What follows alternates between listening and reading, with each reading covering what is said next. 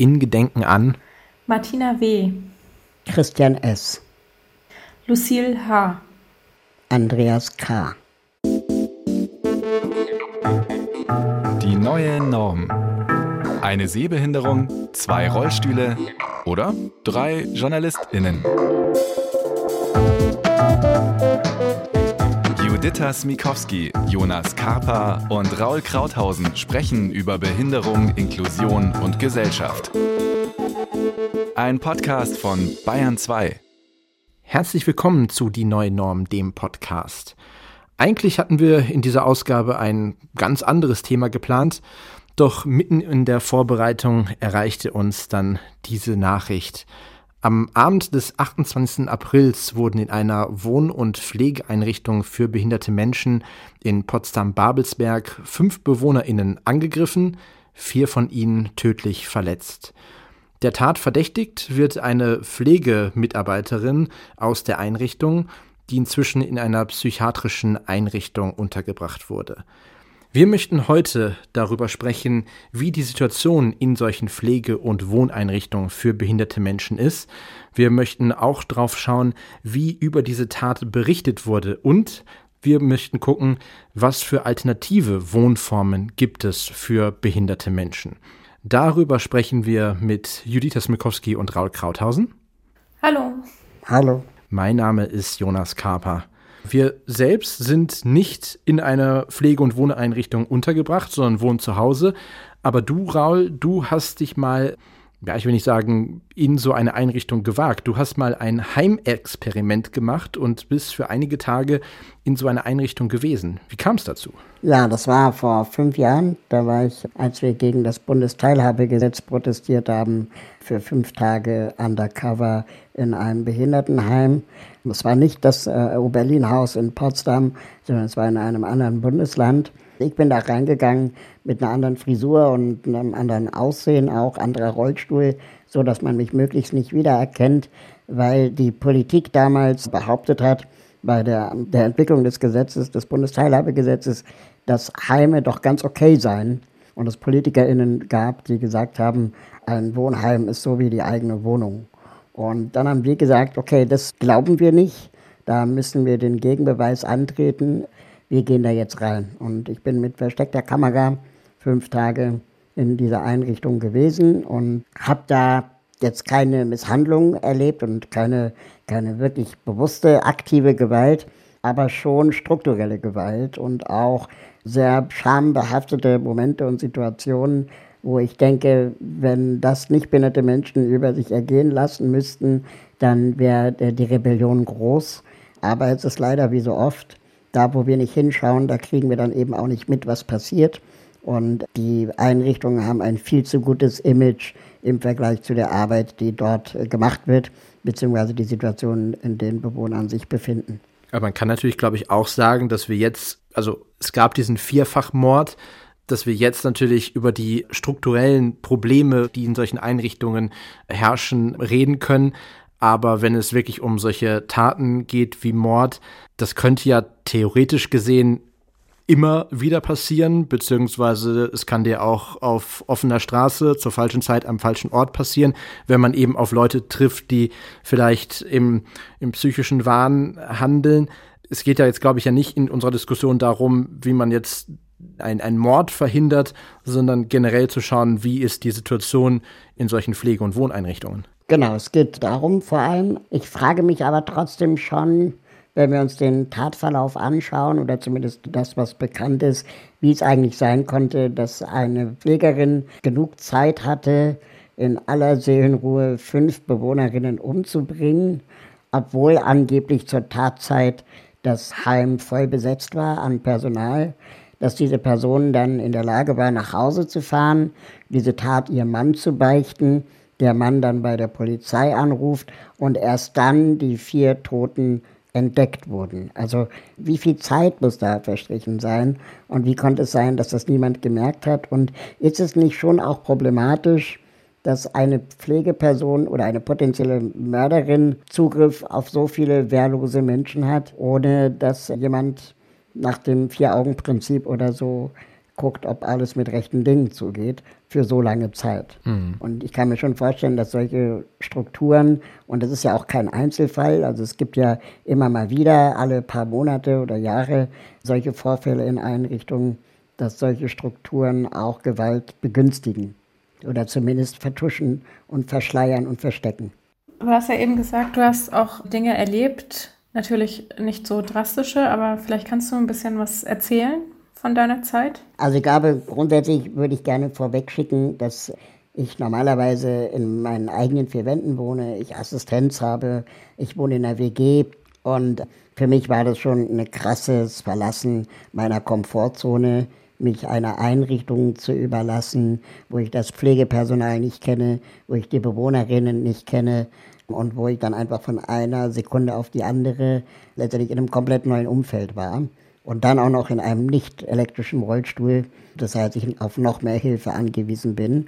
Und spätestens beim ersten Mal, wo ich auf Toilette gehen musste und dabei Hilfe brauchte, ich vor Scham am liebsten alles abgebrochen hätte. Einfach weil ich mich komplett einer Person ähm, hingeben musste, die ich nicht kenne.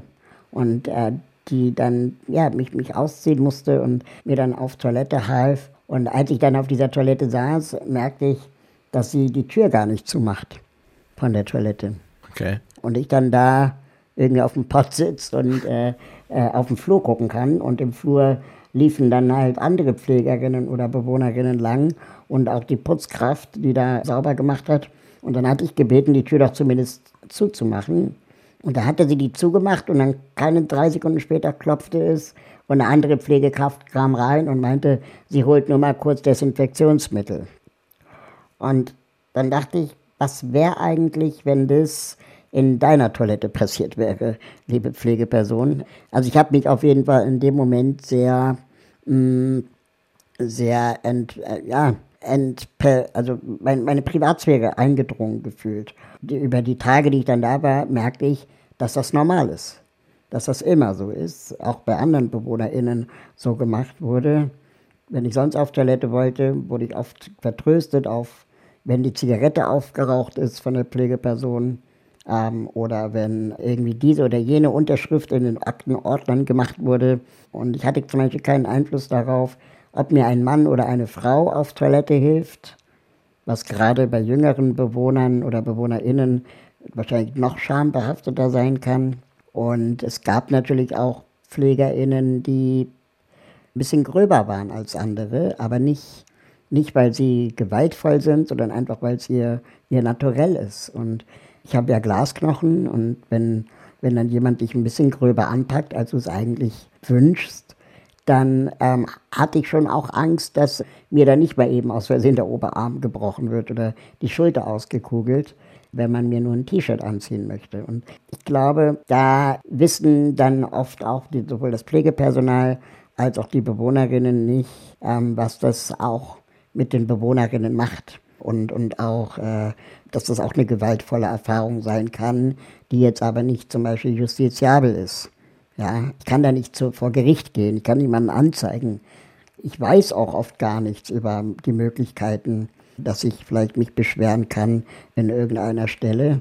Ich wurde nicht darüber aufgeklärt und informiert, dass es sowas wie eine Heimaufsicht gibt.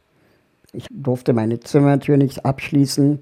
Es wurde mir ganz klar zu verstehen gegeben, dass es aus brandschutztechnischen Gründen besser sei, die Tür immer offen zu lassen.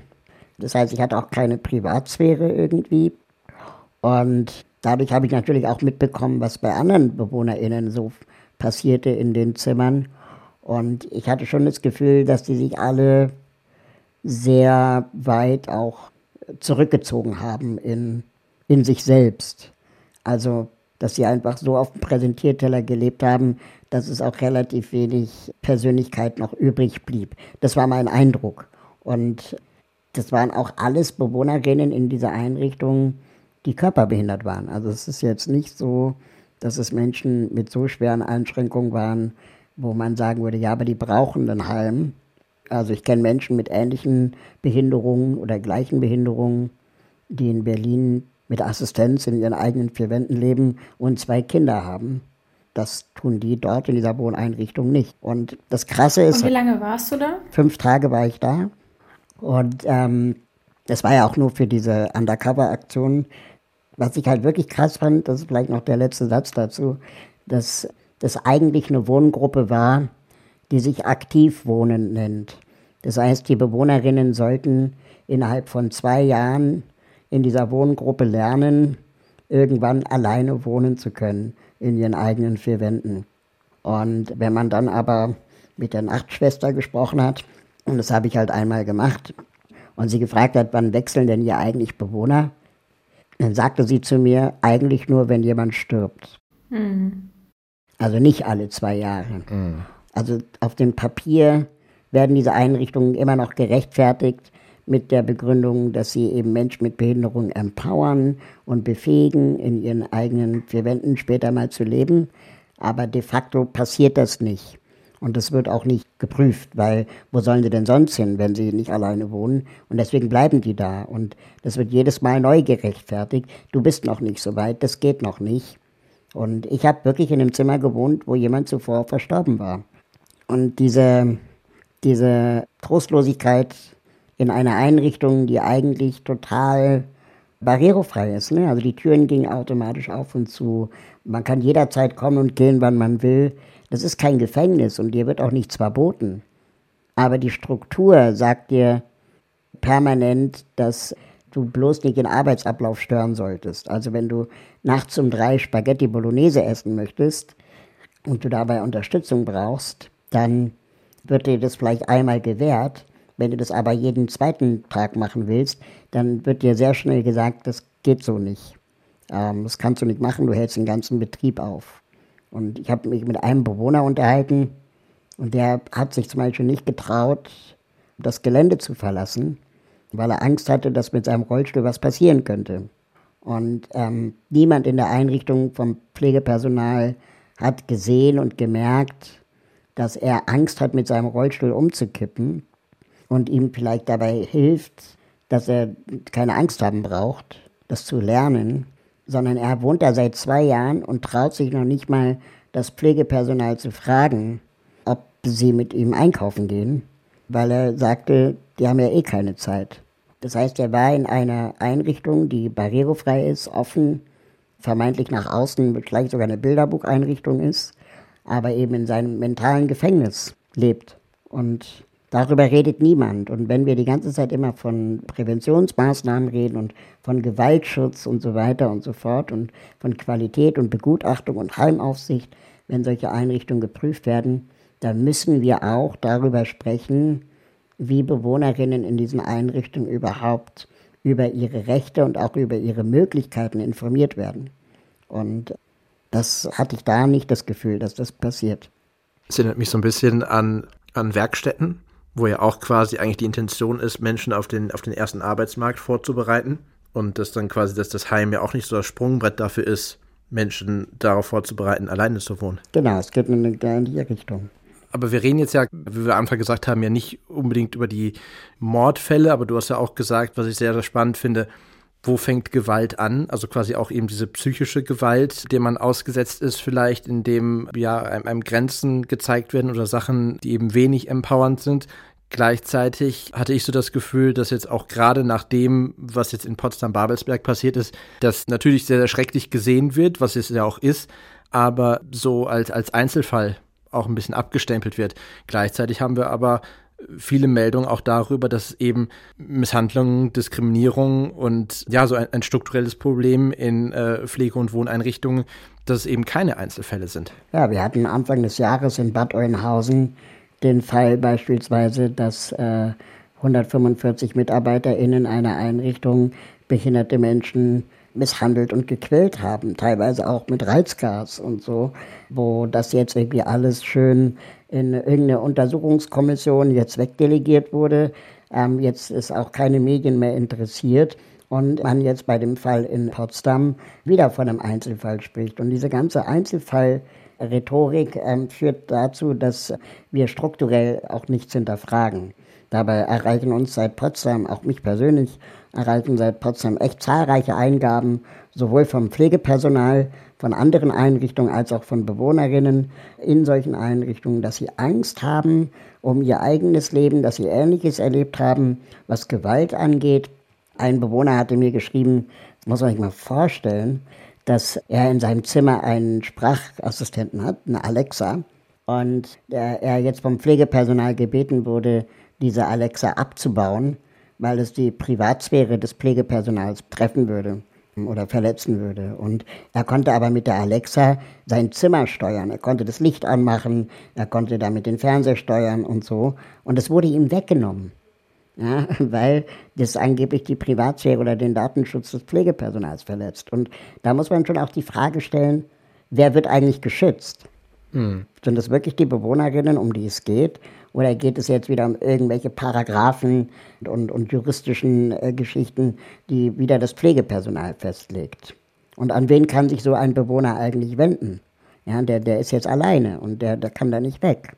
Ja, das, das finde ich total interessant, was, was du sagst, auch mit dem, mit dem Beschwerdemanagement in dem Sinne, weil gerade in Systemen, wo es um, sag ich mal, um schutzbefohlene Personen geht, meistens das System so in sich geschlossen ist, dass du dich bei den Leuten beschweren musst, über die du dich beschweren möchtest. So, wenn du, wenn du Polizeigewalt erlebst, dann musst du, also gehst du dann zur Polizei und das ist ja Genau. Irgendwie auch in sich nicht schlüssig. Und dann, wenn du in so, einem, in so einem Pflegewohneinrichtung bist und sagst, äh, hier, ähm, du wirst nicht gut behandelt von dem Pflegepersonal, dann gehst du zu einem anderen Pflegepersonal und ist die Chance groß, dass die sich gegenseitig den Finger aufeinander zeigen?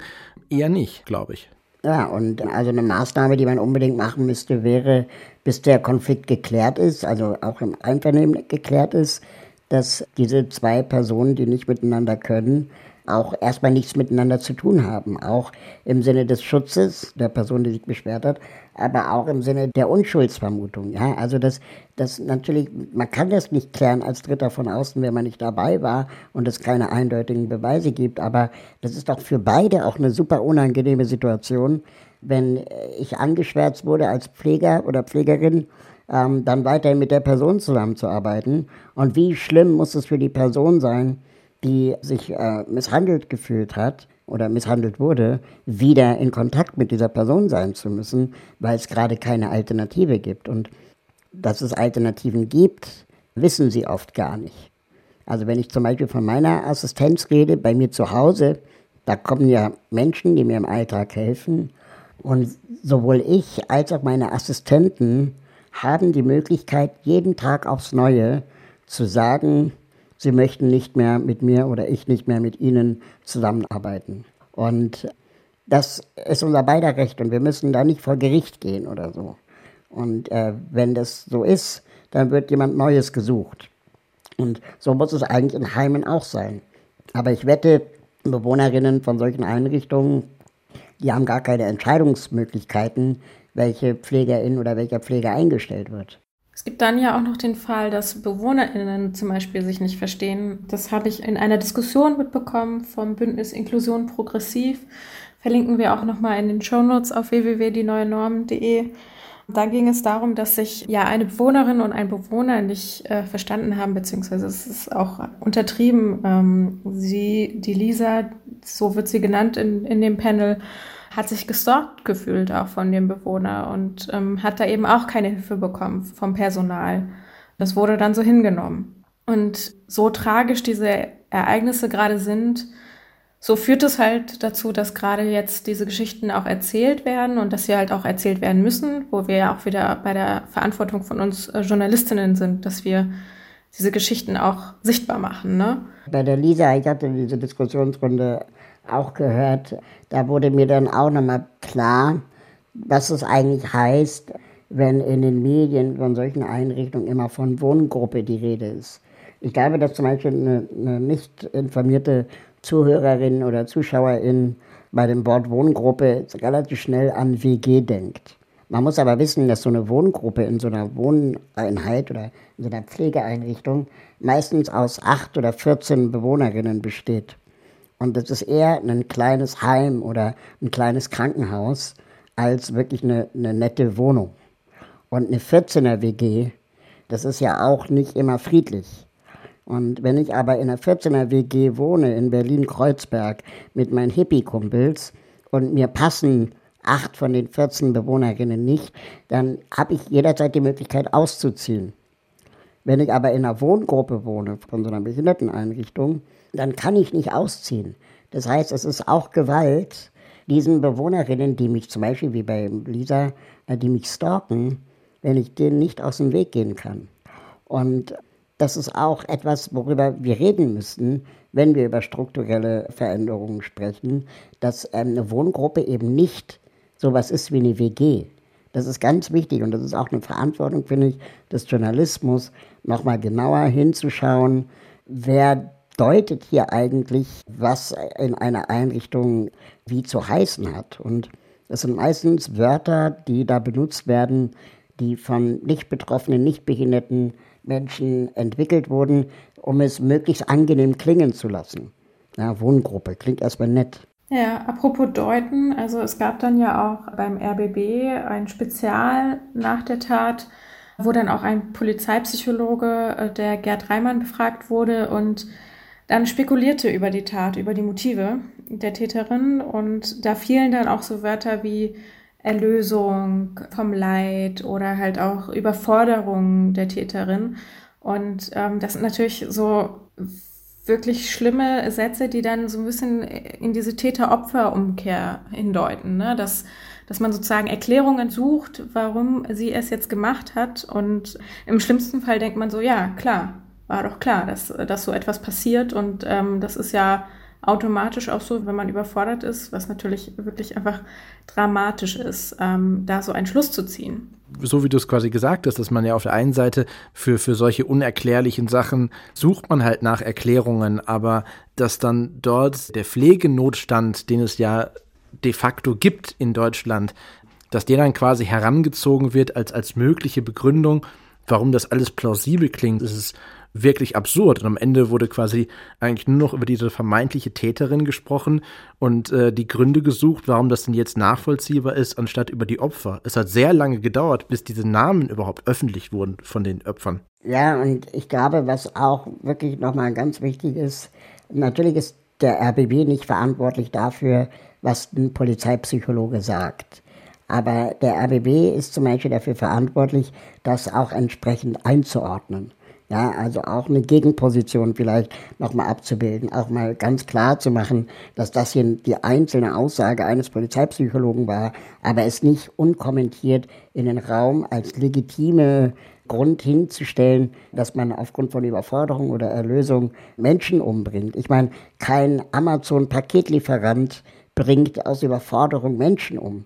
Ja, also diese Idee, dass Überforderung überhaupt ein Motiv sein kann, ist äh, brandgefährlich, wenn man das nicht, nicht einordnet. Und das insgesamt, und das zieht sich schon, finde ich, durch die komplette Berichterstattung seit dieser Tat, insgesamt viel zu sehr die Perspektive des Pflegepersonals eingenommen wurde. Da, da wird dann der Pfarrer angehört, der dann so schreckliche Sätze sagt, wie dass die BewohnerInnen in dieser Einrichtung sich in einem Lebensvollzug befinden also, also der redet darüber, als wäre das ein Gefängnis. Ja, wollte gerade sagen. Ähm, ja, also dass ähm, die ganze Zeit, wenn über BewohnerInnen gesprochen wird, Wörter gebraucht werden wie ja, äh, sich kümmern, die Schwachen, die Schützlinge, dass sie viel Geborgenheit brauchen, dass es um Liebe geht, dass es aufopferungsvoll sei, dass in der Pressemitteilung vom Oberlin-Haus sogar von Verstorbenen die Rede war und nicht von Ermordeten oder Getöteten dass unglaublich viel Paternalismus in der Berichterstattung auch ist. Dass es ständig darum geht, dass das heilige Pflegepersonal das ja einmal kurz durchgedreht ist, ja, und äh, dann aber doch irgendwie bewachend und beschützend die Hände über den Menschen mit Behinderung hat und die ganze Zeit so wie, wie Kinder behandelt wird. Das macht Menschen mit Behinderung auch behinderter, als sie sind. Ja, und Warum bedeuten behinderte Menschen eigentlich Stress? Und warum reden wir nicht über den Stress, den behinderte Menschen in diesen Einrichtungen selbst erleben? Also einfach auch mal die Perspektive umzudrehen und sich die Mühe zu machen, dass man mal die Perspektive von Bewohnerinnen einnimmt und auch anhört Und vielleicht noch ein Satz dazu. Dann wird mir oft von Journalistinnen entgegnet, naja, aber die brauchen ja auch jetzt Zeit zum Trauern. Wie sollen wir denn jetzt da irgendwie äh, BewohnerInnen kriegen? Die schirmen die Einrichtung ja ab. Ganz ehrlich, Leute, es gibt hunderte solcher Einrichtungen in Deutschland. Ihr würdet bei jeder anderen Tat und bei jeder anderen Gruppe, die umgebracht worden wäre, würdet ihr versuchen, vergleichbare Settings zu finden, wo ihr Leute interviewen könnt, die Ähnliches erlebt haben. Und ihr müsst nicht in die gleiche Einrichtung gehen, um die Erfahrung von Menschen mit Behinderung einzusammeln. Also macht euch wirklich die Recherchemühe und versucht auch an den Presseabteilungen dieser Einrichtungen vorbei, die euch sowieso immer nur die tollen Fälle zeigen werden, an wirklich Informationen zu kommen, die jetzt nicht so äh, präsentiert worden wären, wenn man die Einrichtung gefragt hätte. Was mich da auch sehr, sehr schockiert hat, war dann der Trauergottesdienst, wo dann vier weiße Rollstühle auf dem Altar aufgebahrt waren. Also eine Symbolik, die wohl angelehnt ist an, an Christchurch. Da war mal ein Erdbeben. Das ist schon mal der erste schiefe Vergleich. So, warum äh, wird da die Tötung von Menschen mit einer Naturkatastrophe verglichen? Das, das war ganz, ganz schrecklich zu sehen. Und wir wissen nicht, ob das vier RollstuhlfahrerInnen waren. Ne? Also der Rollstuhl steht ja auch sehr oft für Behinderung, was, was einfach fatal ist, weil der Mensch komplett fehlt. Also normalerweise bei einer Beerdigung gibt es Bilder von den Verstorbenen oder die Särge werden, werden dort aufgebaut. Und hier waren es eben nur die Rollstühle. Also auch wieder eine, ja, irgendwie wie eine Reduzierung auf die Behinderung. Die Person verschwindet. Es hat mich auch so ein bisschen an ein Titelbild äh, der Welt damals erinnert, als Stephen Hawking ähm, gestorben ist, der, der Physiker da wurde auch nur sein Rollstuhl auf der Titelseite gezeichnet. Und es hat so, immer so ein bisschen so den Anschein, so jetzt sind sie erlöst von ihrem Rollstuhl, von der Behinderung. Also auch wieder diese, diese Symbolik des Erlösens, dass man behinderte Menschen immer irgendwie erlösen muss, dass sie zwangsläufig leiden.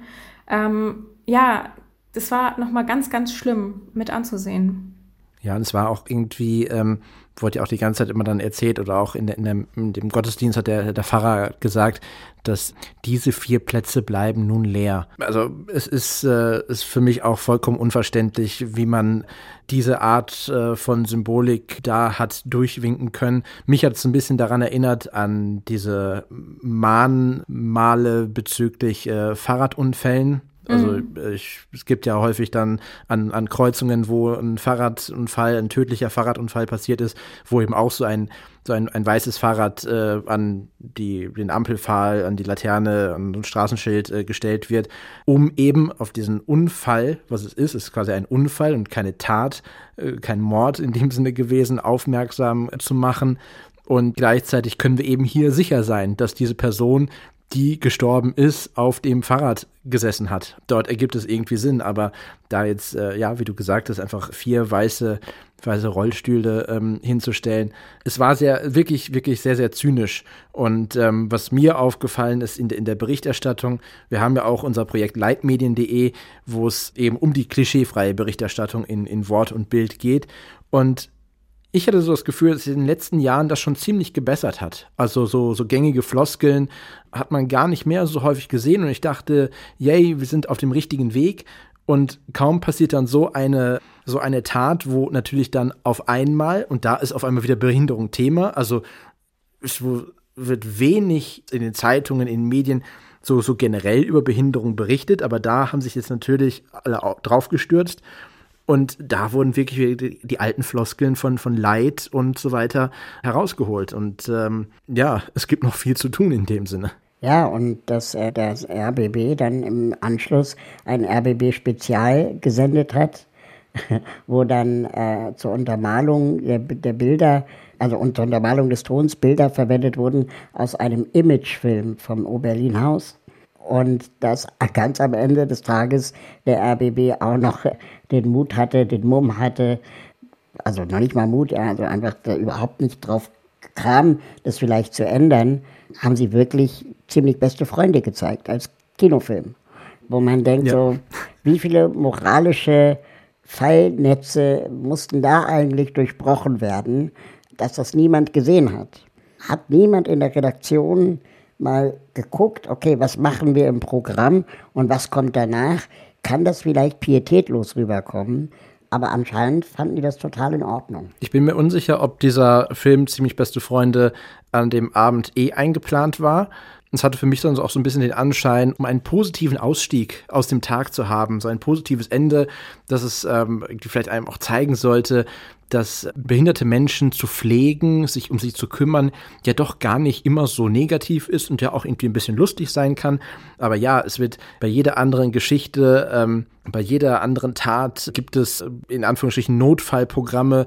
Selbst im, im Hörfunk, wenn irgendwelche Katastrophen und so passieren, wird eine andere Musikfarbe gewählt, dass nicht irgendwie die lustigen, poppigen Partylieder gespielt werden, sondern eher Balladen und Co. Also solche, solche, solche Programminhalte hat jede Rundfunkanstalt und es wirkt wie ein schlechter Scherz. Und der, der Pfarrer, den wir ja schon mehrfach angesprochen haben, ähm, Matthias Fichtmüller, der des Oberlin-Hauses, der hat dann ähm, jetzt in mehreren Interviews auch gesagt, äh, oder also letztendlich so eine Art Täter-Opfer-Umkehr betrieben, als er gesagt hat, dass wegen diesem Aufschrei jetzt aus der Szene der Menschen mit Behinderung die Einrichtung keine Zeit hätte zum Trauern. Und äh, er sagte, Zitat, es ist jetzt nicht an der Zeit, sich den strukturellen Fragen zu widmen. Das könne man vielleicht in einem Jahr machen. Ja, gerade jetzt ist es an der Zeit. Gerade jetzt müssen wir die strukturellen Fragen in diesen Einrichtungen äh, stellen und auch hinterfragen. Ich lasse mir doch nicht von einem Pfarrer der von Lebensvollzug spricht, als Mensch mit Behinderung, egal ob ich in der Einrichtung wohne oder nicht, den Mund verbieten, wenn ich äh, solche Strukturen kritisiere.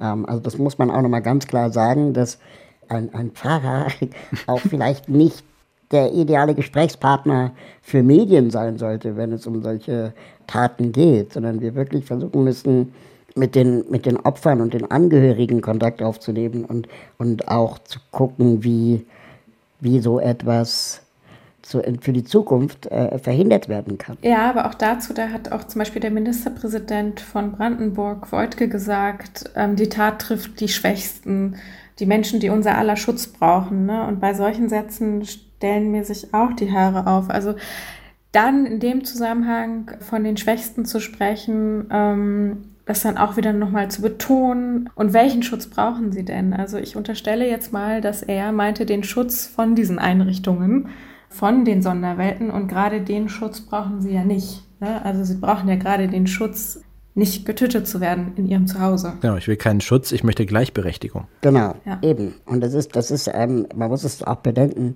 das war ihr Zuhause. Ja, also, ähm, und wenn du dich in deinem Zuhause nicht sicher fühlst, und wie gesagt, da bekommen wir wirklich regelmäßig E-Mails von BewohnerInnen oder auch von Pflegepersonal, die sagen, diese Einrichtung, in der ich bin, ist nicht sicher. Da, da müssten wir hinschauen und es braucht auch Strukturen des Beschwerdemanagements, es braucht Aufklärung der Bewohnerinnen in diesen Einrichtungen über ihre Rechte.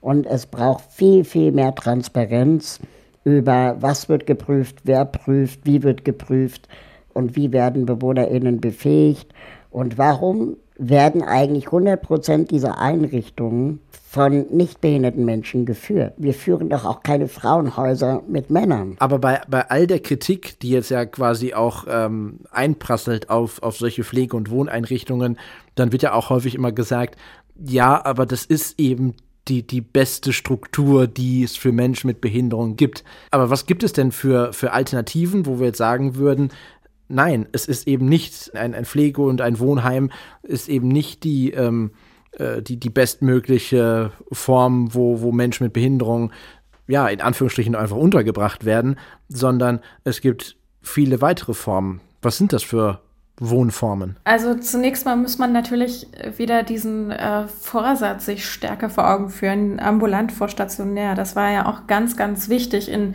im Kampf damals 2016 für ein gutes äh, Bundesteilhabegesetz, wo es ja auch sehr viel um, um Freiheiten ging von Menschen mit Behinderung, dass sie eben in ihren eigenen vier Wänden bleiben dürfen, so drastisch, um sich das jetzt auch mal sagen, und dort eben die Assistentinnen kommen, ne, so wie es bei Raul der Fall ist. Also ambulant vor stationär ist eine so wichtige Regel für die Selbstbestimmung und die muss einfach wieder mehr eingehalten werden. Ich habe zum Beispiel mit Pierre Zinke gesprochen.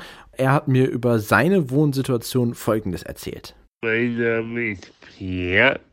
Ich komme aus Dresden, bin 31 Jahre alt und wohne in meiner eigenen Wohnung seit einem halben Jahr. Davor habe ich drei Jahre in einer inklusiven Wohngemeinschaft gelebt und kann dementsprechend nur davon schwärmen. Die WG, in der ich gelebt habe, war selbst organisiert.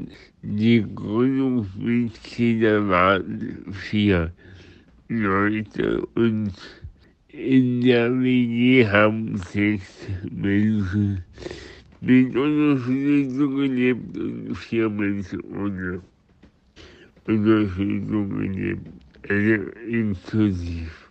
Und ähm, ich bin ausgezogen, weil es mir letztlich viel zu viel Trubel war. Ähm, zehn Leute machen eine Menge Betrieb und es war mir dann einfach zu laut nach drei Jahren. Davor habe ich ähm, im Elternhaus gelebt.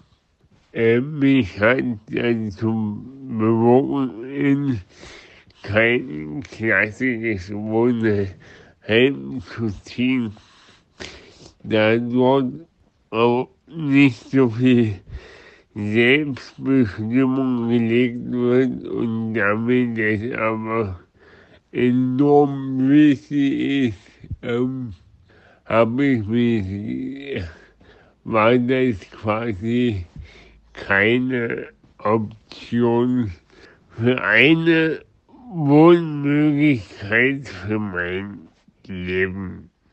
Was ich hier total spannend fand, was er erzählt hat, eben, dass er auf der einen Seite für ihn eine, ein Wohn- und Pflegeheim eben nicht in Frage kam, weil es für ihn dort ähm, zu wenig um Selbstbestimmung geht. Also genau das, Raul, was, was du ja auch ähm, vorher gesagt hast, auch mit deinen persönlichen Erlebnissen. Und dass er eigentlich diesen, diese äh, Wohnform einer inklusiven WG eigentlich total cool fand und auch noch cool findet, aber er, und das ist genau das, aus Selbstbestimmung gesagt hat, dass mit, mit zehn Leuten zusammenzuwohnen, das ist einfach viel zu laut und viel zu stressig. Ich möchte das nicht und nach drei Jahren ist es auch mal genug und ähm, ich möchte jetzt in einer eigenen Wohnung wohnen. Und das ist genau das, was, was wir eben hatten. Also zu sagen, okay, die WG ist nicht mehr für mich, ich ziehe aus, beziehungsweise auch die Chance haben, auszuziehen. Ja, und es wird ja in Deutschland immer gesagt, dass das alles nicht gehen würde, weil ähm, Menschen mit Behinderung ja eben ihren Schutz brauchen oder auch nicht jeder für sich selbst sorgen kann.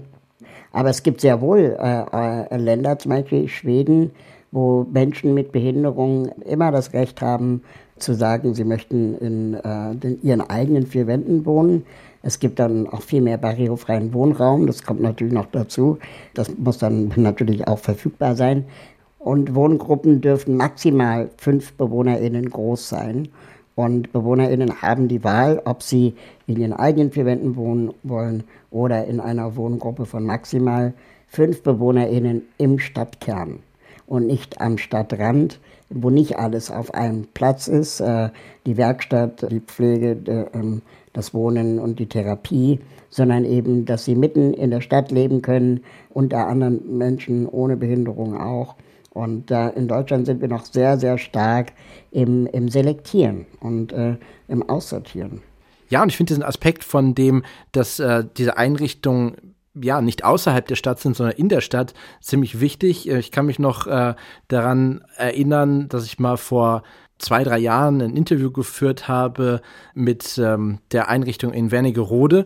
Das ist ein Dorf, was ähm, ja fast ausschließlich für Menschen mit Lernschwierigkeiten ist. Also quasi die wohnen dort, die arbeiten dort und in dem Dorf wohnen dann auch ja die Angestellten, die sich dann um diese Menschen kümmern.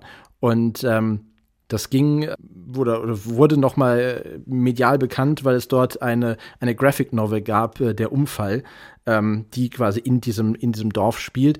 Und ich habe im Rahmen dessen sowohl mit dem, mit dem Autor gesprochen, als auch mit dem, ich meine, es war der, der, der Pfarrer und damit auch der Leiter der Einrichtung, der eben mir ganz klipp und klar gesagt hat, dass Menschen mit Lernschwierigkeiten, beziehungsweise ja, Menschen mit sogenannter geistiger Behinderung eben auch gerne unter sich sein wollen.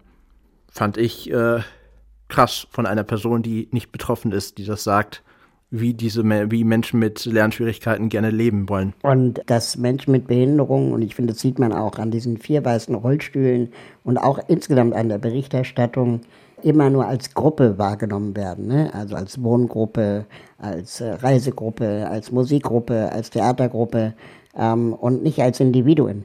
Und äh, das letztendlich auch es super schwierig ist, mit BewohnerInnen solchen, solcher Einrichtungen in Kontakt zu kommen. Und wenn du dein Leben lang in dieser Einrichtung verbringst, dann bist du natürlich auch am liebsten dort, weil das dein Zuhause ist.